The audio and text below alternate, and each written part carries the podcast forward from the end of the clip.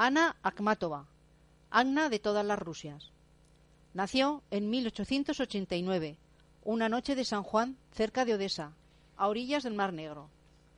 Cuentan que se inventó a sí misma. Cambió el apellido de su padre Gorenko por el de una antepasada suya, la princesa tártara. Akhmatova vino al mundo la noche en que los poderes del bien y el mal se radicalizan, atravesando el solsticio de verano. Puede ser por eso que Nikolai Gumiliov dijo de ella que había convivido con una hechicera, no con una esposa. Era sonámbula y su padre tuvo que rescatarla del tejado alguna madrugada. Quizá esa dolencia de la noche manifestaba un latido de soledad, o quizá simplemente era uno de sus poderes. Hay seres que no duermen. De niña, en el parque llamado el Jardín del Zar de Kiev, encontró un prendedor en forma de lira y su institutriz le dijo que aquello era signo de que sería poeta. Pero posiblemente Akhmatoma ya lo supiera. Escribió su primer poema en el invierno de 1900, con once años, tras caer enferma. Su padre la llamaría después poeta decadente, y ella siempre relacionó el despertar de su poesía con la enfermedad. Empezaría por lo propio, como todos los poetas empiezan. Pero Ana Akhmatova, Ana de todas las Rusias, tendría que acabar siendo la palabra del dolor de su país, que no es un dolor cualquiera. La ciudad que la vio alzarse fue San Petersburgo, el sueño descomunal de Pedro el Grande. Miles de trabajadores murieron esclavizados mientras la levantaban. Una ciudad construida por debajo del nivel del mar y asolada por riadas, donde los lobos entraban en las noches a devorar.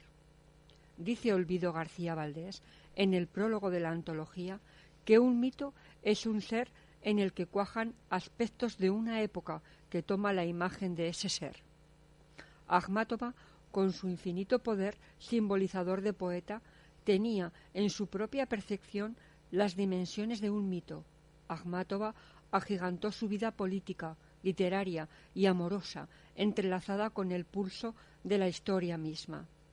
Lo personal, lo político y lo místico, así su grandeza es la de un héroe trágico que lucha contra un destino, con solo el arma de su expresión. Akhmatova se subió a la torre con los huesos ya cansados para observar las ruinas de su siglo XX. Resistió y penó y envejeció, vio morir a sus amigos a golpe del régimen, fusilaron a su primer marido, su hijo fue encarcelado y recluido en campos de trabajo. Fue censurada, sobrevivió a la pobreza, amó entre todo este gentío y esta sangre.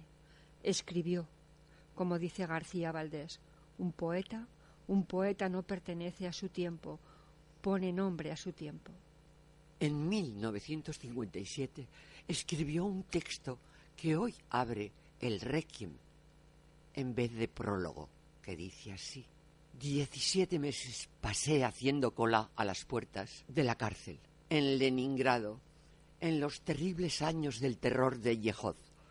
Un día alguien me reconoció detrás de mí, una mujer, los labios morados de frío, que nunca había oído mi nombre, salió del acorchamiento en el que todos estábamos y me preguntó al oído.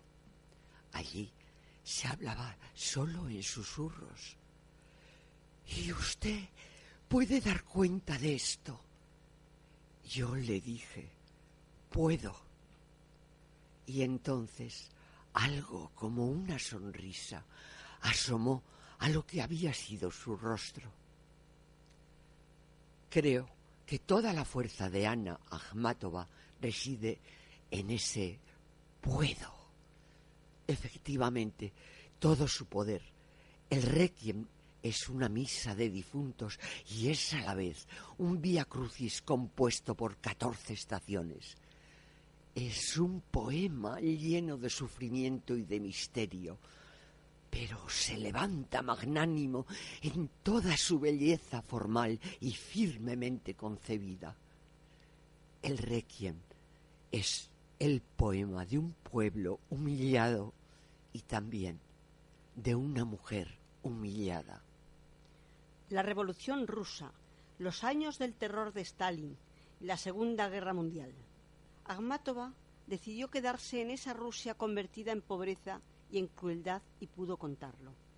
He releído una y no sé cuántas veces ese en vez de prólogo, en el que Ana dice puedo, porque no es sólo la formulación de un verbo, ni un consuelo, ni el adelanto de una posibilidad, es la declaración de intenciones de la literatura misma, que sirve y es guerra contra la guerra, y es palabra en el dolor, y es memoria, y es lamento, es grito porque es susurro en una cola de oprimidos, y es luminosidad en lo ocre, y es tan fuerte ese poder, tan justo, que tiene, en mi opinión, todo el sentido, el signo, la existencia propia de la escritura. Y lo que viene después es para mí la constatación de que sirve, de que toda palabra escrita desde un lugar como ese, con la conciencia verdadera de la palabra, es válida para el otro, va mucho más lejos del yo del poeta. Está justificada, es palabra destino, porque si algo como una sonrisa asoma a lo que había sido su rostro, una sonrisa en una cara sin cara ya, una sonrisa en una cara despojada, una cara vacía, si un puedo pone una sonrisa en un ser sin facciones, a las puertas de una cárcel o de un precipicio o al borde de un lecho en el centro mismo de una marabunta, es que efectivamente nos salva. Este requiem fue escrito parte a parte, fechado cada poema y luego destruido por su autora, ya que corría peligro si lo encontraban. Así, Agmátova memorizó sus poemas y los compartió con amigos que la amaban y amaban su poesía, para que también ellos lo memorizaran y no se perdieran. La poesía transmitiéndose por la vieja tradición oral, sobreviviendo a todos los terrores. La palabra en la boca, escondida, preservada para ser arrojada más tarde al papel, al fango, cuando los lobos ya no vinieran a comérsela. Antes de que todo se destruyera, estaba el perro errante. Era uno de los pocos locales nocturnos de San Petersburgo que funcionaba como un club o un cabaret. Había exposiciones, recitales, conciertos. Los asistentes firmaban en un grueso volumen encuadernado en piel de cerdo. Para entrar solo tenían que pagar los ciudadanos de a pie. Los artistas tenían las puertas abiertas. El local se encontraba en la esquina de la calle Italianskia, y había que bajar por unas escaleras de piedra y atravesar una pequeña puerta.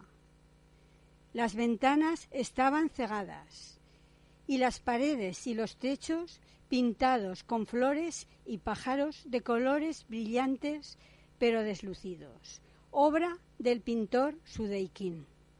Se bebía chablis, frío, se hablaba hasta el amanecer. El perro errante se iba llenando de humo, de tabaco y cristales manchados. Ana Akhmatova, por 1913, era asidua y escribió: Aquí todos somos bebedores. Todos nos acostamos con todos. Juntos formamos una pandilla de desesperados. Incluso las flores y los pájaros pintados en las paredes parecen ansiar las nubes. Feinstein cuenta que solía estar en una de las mesas laterales vestida con una falda ajustada, un chal sobre los hombros y un collar de ágatas negras. Bloch pensaba que su belleza era extrañamente aterradora. Para Mandestein era como un ángel negro con la marca de Dios en la frente. Amo David dice de ella, la gente al evocarla suele decir que era hermosa, y no es cierto. Era algo más que hermosa, algo mejor que hermosa. La esposa de Mandestein cuenta. Mandestein decía que mirando sus labios se podía oír su voz, que su poesía estaba hecha de su voz y era inseparable de ella. Decía que los contemporáneos que la habían oído eran más afortunados que las generaciones futuras que no la oirían. No puedo imaginar a Akhmatova sonriendo anchamente o abandonada en una risa. lo que fuera que irradiase, la brutal impresión y el magnetismo de su blancura y su negrura venían de otro lado. Pero debía de ser dichosa desde un lugar lejano, pues María Esbateyeva escribió, con tu figura esbelta, como de extranjera, reclinada sobre unos escritos, y ese chal turco que te envuelve como un manto real, conformas una sola línea quebrada y negra, manteniendo el mismo aplomo en la coqueta alegría que la infelicidad. Amó tanto, sin embargo, que hubo lugar para la entrega, para la noche eterna, trasladada desde el perro errante de la casa de Fontaca, donde vivió con Puni, su poco convencional amor en los años treinta, también la mujer de éste vivía allí. Ana debió de amar hasta la locura en varias ocasiones, y ahí tuvo que reír, cuando la redición, sin amenaza, antes de arrojar las lanzas. A Seisleco, pareja anterior a Punin, le escribió, de algún modo conseguimos separarnos, apagar de una vez el odioso fuego.